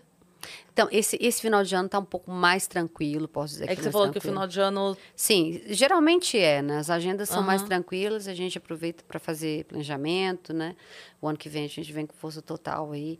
E, e eu, eu acho bom esse respiro, assim, porque chega no final, no, no meio do ano, principalmente, a partir de maio, maio, junho, eh, ali, junho, julho, agosto, setembro. As festas também do meio do Nossa, ano, né? meu Deus, é assim, é muita aceleração É. e a gente não consegue planejar muita coisa, a gente não tem esse tempo, né? Porque até brinco que se a gente diz que é um comércio, eu não sou uma banana, né? Então eu sou uma pessoa que tem necessidades e como compositora do, do projeto, como uma pessoa que gosta de participar da capa, da entrega, da arte gráfica, da, esse período é um período que a gente também trabalha muito, sabe? Então posso dizer que fora as turnês verdade. internacionais, Que é entendeu? outro preparo, né? É outro preparo. Uhum. E venho com muita coisa aí pela frente. A gente tá assim, a Tá, todo você tá vapor. ansiosa, porque... dá pra ver na sua cara. Não, e tá todo vapor porque a gente saiu de uma pandemia É. e eu tô livre, leve solta agora, né? Então, E sem enxaqueca. sem enxaqueca. É. Sem enxaqueca. Eu queria sem, saber- Sem dores, porque enxaqueca a gente dores. sabe que não tem cura, porém tem tratamento, né? Então, Sem os sintomas sem mais sintomas. fortes, é, né? é, é, com qualidade de vida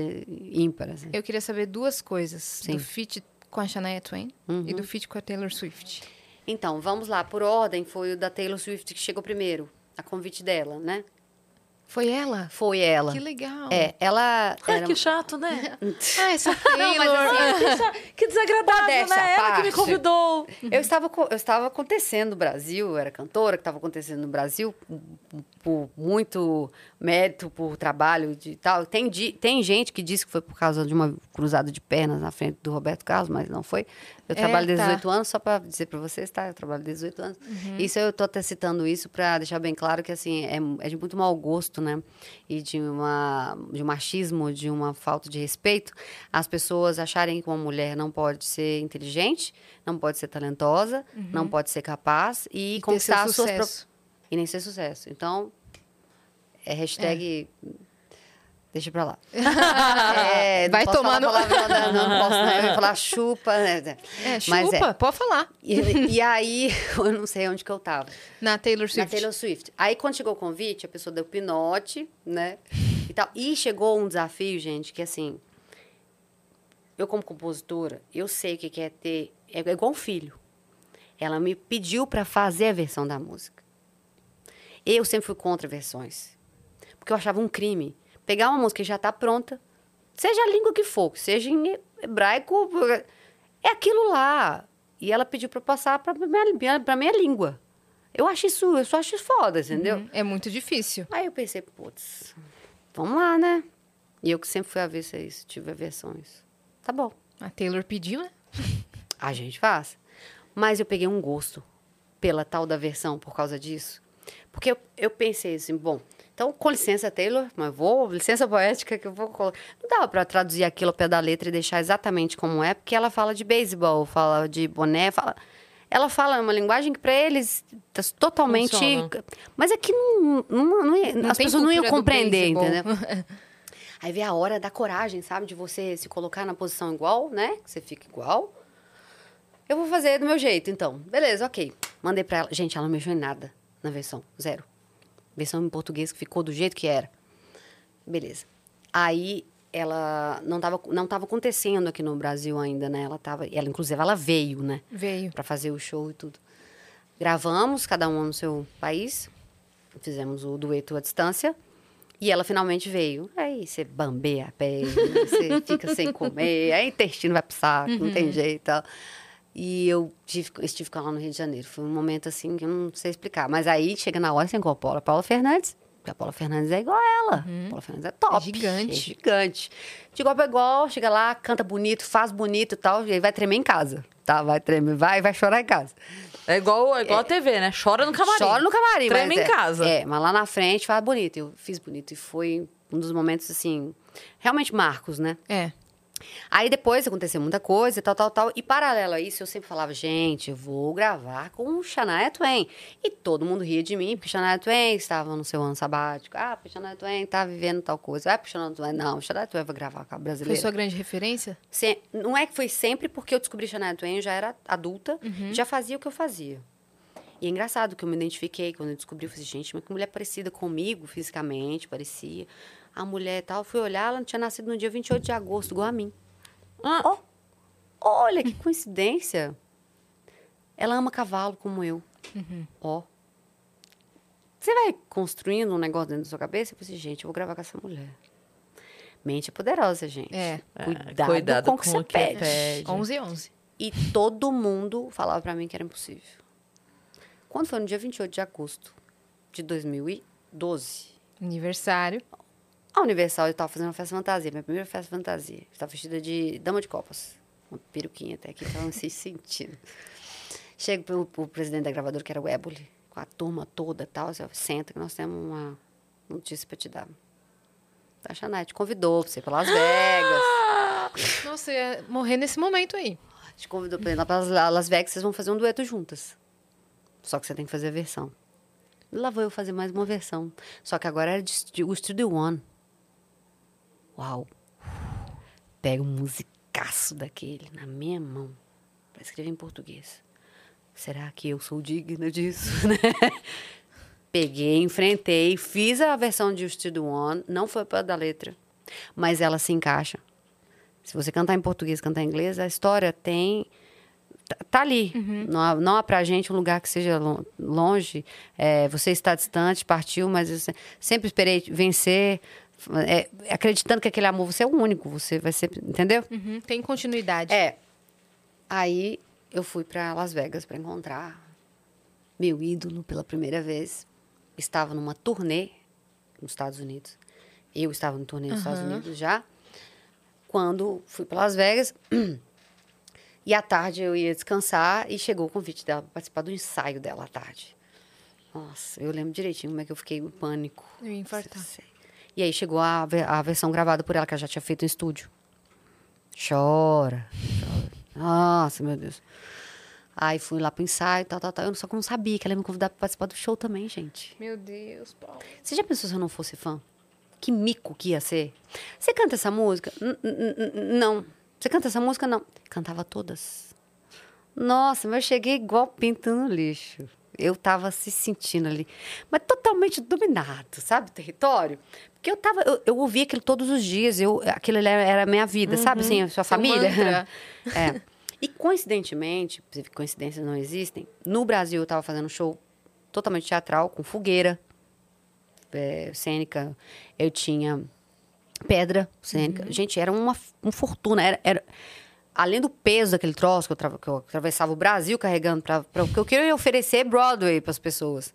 As pessoas às vezes não entendiam, mas o que- isso que eu queria era um espetáculo.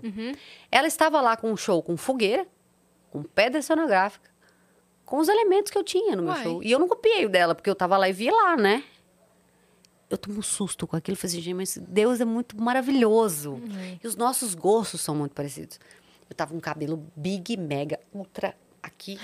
E ela com cabelo big, mega, ultra. Vocês podem ver, tá no clipe. E aquela Sem combinar. semelhança, assim, assustadora. Ela me convidou, participei do, do show dela. E depois a gente foi pro estúdio para gravar o Still the One, a, a versão oficial. Sim. Me convidou para jantar, não lembro mais o que comi. Só falávamos de horses, horses, horses. Todo jantar, horses. E aí, é, me lembro direitinho de ter saído de lá sem pegar contato, sem nada dela. E as pessoas me questionavam, pô, você não pegou não, o telefone da Chanel, hein? Eu falei assim, gente, se ela quiser falar comigo, ela vai procurar. Batata. Se não é que o meu empresário encontrou com ela, assim, ah, me passa o e-mail dela e tal, gente. Ai, meu Deus. Ela Agora eu virei BFF da contato. Eu virei BFF da Chanel Twain. E a gente tem contato até hoje. Nossa. Foi um dos momentos mais incríveis que eu já vi. Eu- só de lembrar eu fico emocionada, porque, gente, é, muito, é muita conquista. Sabe? É, é muito reconhecimento. Eu só vim lá da roça, entendeu? Você tinha e um veio sonho. tudo isso acontecer, né? E foi um sucesso a música, foi um negócio assim. E outros feats foram acontecendo com pessoas que eu respeito pra caramba, que eu componho hoje. Pô, posso pegar e mandar uma mensagem pro Rani, sabe? Sim. Então eu tenho, isso tem muito valor para mim, porque isso vale mais do que qualquer cachê, isso vale mais do que qualquer o reconhecimento e tal. E aí os Grammys, com certeza, vieram de, de toda essa construção, e a gente quer 1111, né? Se Deus quiser estar tá lá de novo ano que vem, eu tô torcendo para que isso aconteça. Porque eu, eu, é, é algo que acontece naturalmente, obviamente, quando você exerce seu trabalho de maneira digna e tal. E, e o seu público merece, né? Que você faça o seu melhor e tal. Então, é, baseando naquilo que a gente começou a conversar lá atrás, eu continuo sendo aquela Paula que quer o melhor, mas hoje eu tô mais em paz Uhum, com, as, com essas, né, com, com, com as demandas, com as, com as dificuldades e com aquilo que eu realmente não, não consigo mais fazer, eu não, não é para fazer. Sim, né? que não tá na A- sua alçada. Você falou em público, a gente tem algumas perguntas aqui Por que a favor, galera mandou. por favor.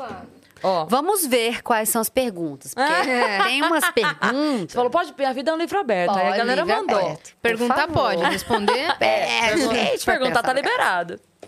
É, o Marco Andrade mandou: Como é ser uma das principais cantoras do sertanejo em um meio que é tão masculino?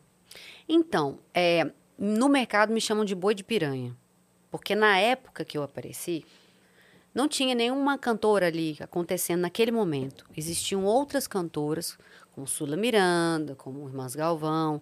Eu deixo isso claro, porque eu já falei em entrevista que naquele momento eu estava acontecendo sozinha. Ah, você acha que você é a última, a única? Não, gente, eu não.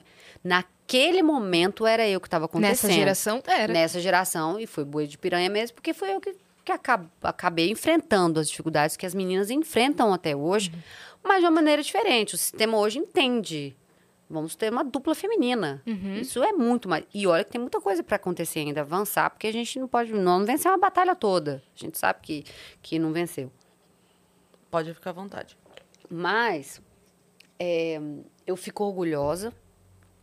Me lembro que logo que, eu, que, que as coisas começaram a acontecer para mim, que a internet começou a entra- entrar na minha vida, eu via vídeos de meninas cantando as minhas músicas e aquilo me alegrava muito, porque eu estava entendendo, eu entendi que, que ia mudar.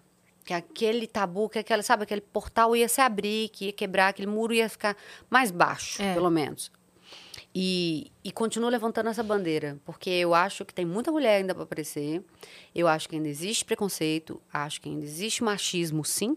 As grades de shows, é, elas estão muito masculinas ainda, e eu sinto que tá meio que parece que querendo, sabe, dar aquela aquela afastadinha assim, aquela estranguladinha, né, básica. Nas mulheres a gente não pode deixar, sabe? Essa é realmente a bandeira que eu levanto.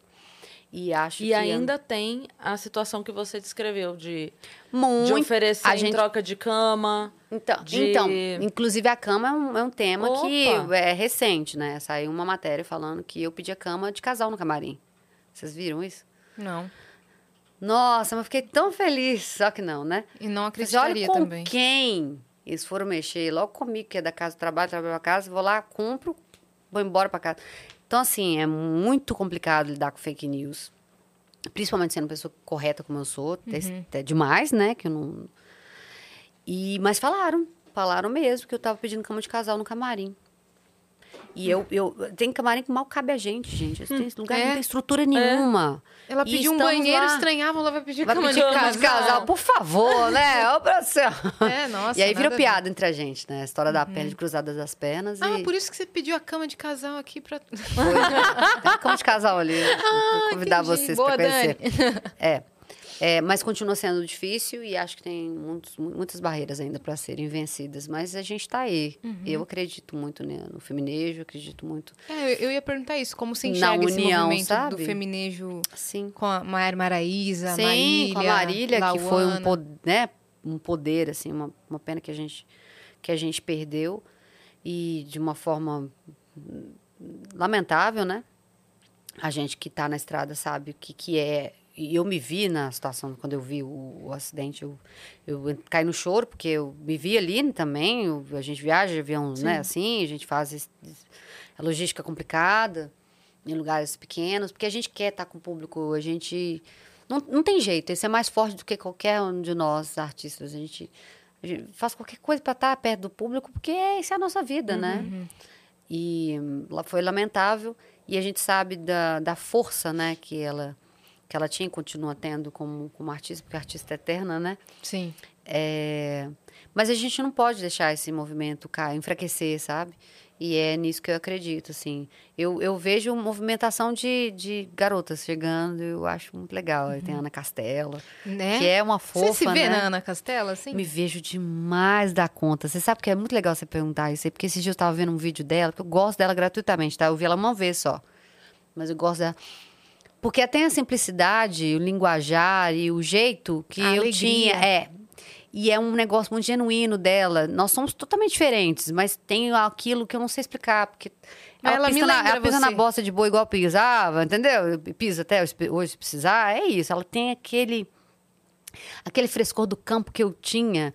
E sinto que tem, mas a gente vai, acab- vai se moldando, vai, vai amadurecendo coisas e tal. E ela usa chapéu, pô, eu sempre gostei demais de chapéu, e na época eu acabaram tirando meu chapéu, sabe? Foi uma força maior, assim, ah, porque isso aí vai ficar muito cowboy demais. Eu, eu vi, eu tinha um preconceito, eu acabei tirando o chapéu. E ela tá lá com o chapéu dela, e eu voltei a usar chapéu. Falei assim, não. E ela dança também. Agora, é, eu gosto de usar chapéu e tal. Então, que legal, né? Poder, a meninas como ela, a própria Lauana Prado, que, e, e artistas totalmente, totalmente diferentes, que eu acho que esse é o barato. Todo mundo me pergunta qual é o segredo. O segredo é ser original. Não adianta você querer copiar a Paulo Fernandes. Ah, que eu quero ser igualzinho a Marília Mendonça. Não, gente, você tem que ser você. Você tem que chegar com a sua proposta, com o seu canto, com a sua composição, com o seu jeito de fazer, com a sua postura, com a sua, sabe? É isso que encanta as pessoas. Não É. adianta ser uma cópia né? Então, eu acho que o, o que foi legal em todas essas artistas que chegaram nesse depois, né, do, desse boom da Paula Fernandes, é que elas são originais, elas são cada um do seu jeito, sabe? Uma gosta mais de piada, a outra é assim, a outra é mais. E é isso, e tá tudo certo, e todo mundo ali fortalecendo o, movimento. É isso que a gente quer. Perfeito. Aí, a info da Paula Fernandes mandou: O que você espera do álbum 1111 nessa segunda parte? E você pretende gravar um dia um DVD só com mulheres? Seu fã-clube aí mandou. Então, meu fã-clube, um beijo pra ele, né? Que é demais, assim. Eu, assim, é- é- eles falam que são fãs, mas eu que sou fã deles. né? É, o 1111, eu, eu tô bastante animada com esse, com esse... Porque, assim, é uma continuidade, né? E, e é muito legal poder trazer que cada, cada uma das filhas, das, as- das meninas, né, das, da- das músicas, cada um tem uma cara e tem essa unidade, né? A gente tem, sabe que é uma continuidade uma da outra, a gente sabe que tem texturas diferentes, que tem o vídeo também tá diferente, a gente traz a proposta do documentário que também pode falar um pouco, né? É, com a Lawana a gente fez um, vídeo andando a cavalo, a gente tem todo um material que, que, que retrata bem esse momento, sabe? Desse portal mesmo, dessa leveza mesmo e de uma linguagem muito mais nova. A gente continua falando de amor, mas de um jeito mais atual, entendeu? É, tem música que chama Bloqueia Meu Zap. Né? Que barato poder brincar com essa linguagem sem perder a essência. assim. A gente não precisa falar bobagem, né? A gente pode só falar de uma forma mais simples, um linguajar mais, mais legal, Mais entendeu? atual. Sim. É, mais atual mesmo. E o DVD só com mulheres vem? Eu gostaria muito. Na verdade, eu tenho vários projetos que eu gostaria de fazer, tá? É, eu gostaria de fazer muito meu projeto todo em espanhol. Sucessos em espanhol. Eu gostaria muito de fazer um, um- um projeto só de canções é, de raiz. Quero fazer, vou viver muito, pra, se Deus quiser, para Com fazer isso. convidados? Com, com ou sem convidados, mas projeto que fosse raiz. Posso já emendar a próxima porque tem a ver com convidados? Pode. Olha aqui, ó. O Samuel Cunha mandou: tem algum feat internacional vindo por aí? Então, ah, nesse momento. É porque a gente. Eu não posso contar. É que. É que, É que- ah, não não. posso contar. Não, é, Então é porque Digamos- tem. digamos que. É verdade. Digamos que sei, digamos que sei. É, tá, tá acontecendo Mas uma sem movimentação spoilers. aí, sem spoiler. Boa. Tá. E convite dele. Aí a Ma- Eita, Brasil! É, eita, nós. Aí a Maria Isabela mandou aqui, ó. No novo trabalho 1111, tem alguma composição inédita só sua? Tem. Tem Me Leva. É, tem que lembrar se tem outras. É, Me Leva foi uma composição que eu fiz até ba- bastante recente. E ela fala disso mesmo, que eu tô pronta pra pra alguém me soprar, sabe? Que eu tô leve com o vento, que eu tô pronta pra alguém soprar sem amarra, sem nada. É uma música bem leve, que tá bem good vibes. que É, é a, a fase gente- que você tá vivendo. É, a gente fez ela meio reggae misturado com música nordestina. A gente fez um. Eu toco ukulele. Ah, que É, delícia. é, bem leve mesmo. Bem né? diferentona, leve. assim. Good vibes pra ouvir na praia. Dá pra Boa. ouvir em qualquer lugar. O Leonardo Rafael mandou. Uma vez você disse que faria um longa-metragem da sua vida. Pensa em fazer? Quando? Penso muito. Já recebi várias propostas, mas acabou não caminhando. Mas isso está no meu radar. É, acho que nesse período dá para fazer outro livro, porque eu já tenho um, um- um- um no, volume 1. Mas eu gostaria muito de transformar esse livro em, em longa-metragem, sim, sabe? E até de atuar também. É, né? quem, quem você convidaria pra fazer você pequena? Você sabe que é difícil pensar assim numa criança. eu não sei.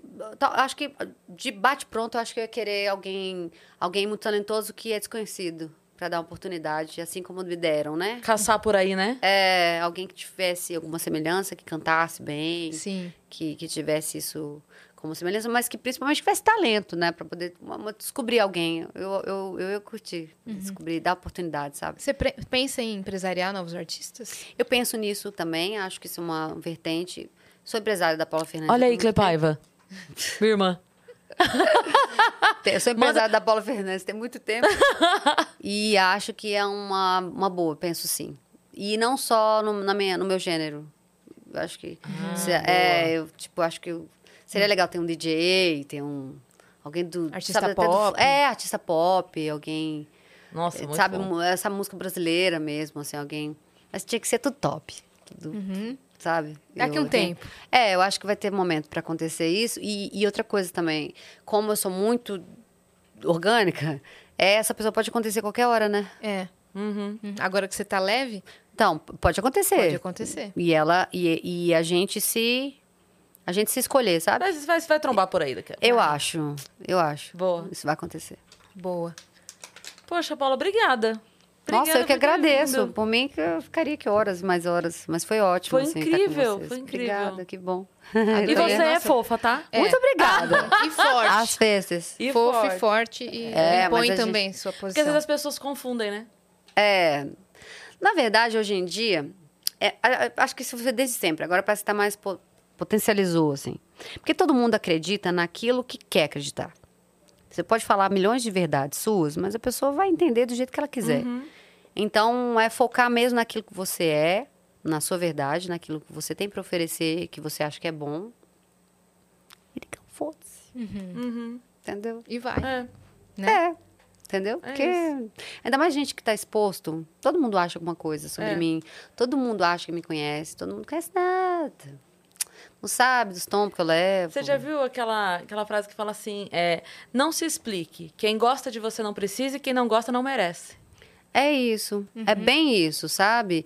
E quando a gente brilha demais, isso independente do, da- do que você faz, você tem, você é mais perseguido mesmo. Ah, claro. Incomoda. Né? Incomoda ninguém, ninguém mesmo. joga pedra em árvore que não dá fruto. Exatamente, né? mas as minhas frutas, minha, você sabe tamanho de jaca? sabe, jaca? As minhas frutas são muito grandes. E pior, que quanto mais apedrejado, as frutas crescem mais. Então, É tá verdade, é Mas eu, verdade. eu- isso aí tá bem resolvido pra mim, sabe? Mas que legal É. ver que você tá nessa nova fase. Você... Ah, é, tem que ser. Tem que ser porque era pra ser. Só que tem a hora de acontecer. Não adianta a gente querer colocar o carro na frente dos bois, né? E querer inventar uma pessoa que não é. Pra eu estar aqui hoje, eu tinha que ter tido todo o preparo desse tempo todo. E hoje vivemos um portal, olha que bacana. É Sim. verdade. É, porque o momento aqui é único, não é vai repetir. único, né? E você trouxe a- a as duas Paulas. Trouxe Isso as é uma duas honra pra Paulas, gente. é. Uma honra mesmo. É, a Obrigada de Souza mesmo. curtiu muito também. E Linda. agora que a gente precisa marcar de ver o show novo. É, vai ter show em São precisa. Paulo? Então, assim que tiver, eu mando avisar pra Bom, vocês, a tá? gente vai A mesmo. gente vai. Não convida tá- por educação, não, que a gente vai de Tá verdade. bom, tá, vamos É sim. verdade. Vai, tá muito legal. Meu Deus, como eu tô me divertindo. DVD a gente também quer ir. Tá bom. Tá bom? Boa. Fechado? Tá. É Pra isso. acompanhar Obrigada. tudo, sigam a Paula em todas as redes sociais, né? Escutem no Spotify, no YouTube, em todos os streamings. Então, gente, é tão fácil seguir nas plataformas, né? É. o meu público, ele, ele, ele, é, eu sinto que às vezes ainda tem, ah, porque fulano de tal, não, ah, não sigo o Spotify, ah, porque eu não sigo. Gente, tá muito fácil. Você, você tem um tio, um avô, alguém que gosta da Paula Fernandes, ensina pra ele, pega o celular, fala assim, ó, ó, é assim. Porque muita gente que gosta de mim não, não entrou nesse Não universo. É muito engraçado isso, Sim. sabe? Mas aos pouquinhos vai. Vai, super, chegando. super, vai Ou acessando dá uma mais. Alexa pro seu tio ou pra sua tia. É, põe né? Paula Que- Fernandes. É, é só falar assim, Alexa, tocar Paula Fernandes. Pronto, acabou. Inclusive, Alexa, tocar Paula Fernandes no Spotify. Agora tá tocando todas as casas que tem Alexa. É mesmo? É, porque quem fica- tá ouvindo a gente, É. a voz ativa. A voz ativa agora, ó lá. Exatamente. A estratégia de marketing. É a estratégia, mano. Alexa, toca Paula Fernandes. Tá tudo bem. É isso aí. Espera aí que eu já tenho mais 50 músicas para anunciar. Vai pedindo uma por uma, Alexa. Você que ficou até aqui, se inscreve no canal do Vênus, que a gente tá chegando a um milhão de inscritos, tá bom? E a gente vai fazer uma festa quando chegar. Me convida que eu venho. Claro. Com certeza. Só não vou tomar porra, mas eu venho. A gente não pediu nenhuma música, né? É Foi uma verdade. falha. Foi uma falha nossa. Mas aí isso é pra voltar. É verdade. Eu pra volto. parte Ah, 2? tá eu bom. volto, Você eu faz volto. um Tá bom. musical Eu volto gente. porque a história não vai Daí a faltar. gente, fa- a gente faz a música e a paródia. Por favor, a gente não falou da A paródia. gente não falou da paródia. acredito. A Cris tava escondendo o jogo. É que eu, eu contei pra Paula aqui nos bastidores, mas é honra só dela essa. Que eu contei pra ela, cantei um trechinho de uma paródia que eu fiz uma música dela no show. Mas a gente vai fazer na volta? A Na parte faz dois. Por junto? favor. Isso. Tá, vamos fazer, tá? Boa. Porque ela foi criativa, eu adorei. Eu adorei máximo. Um beijo, gente. Beijo. Beijo. Até mais.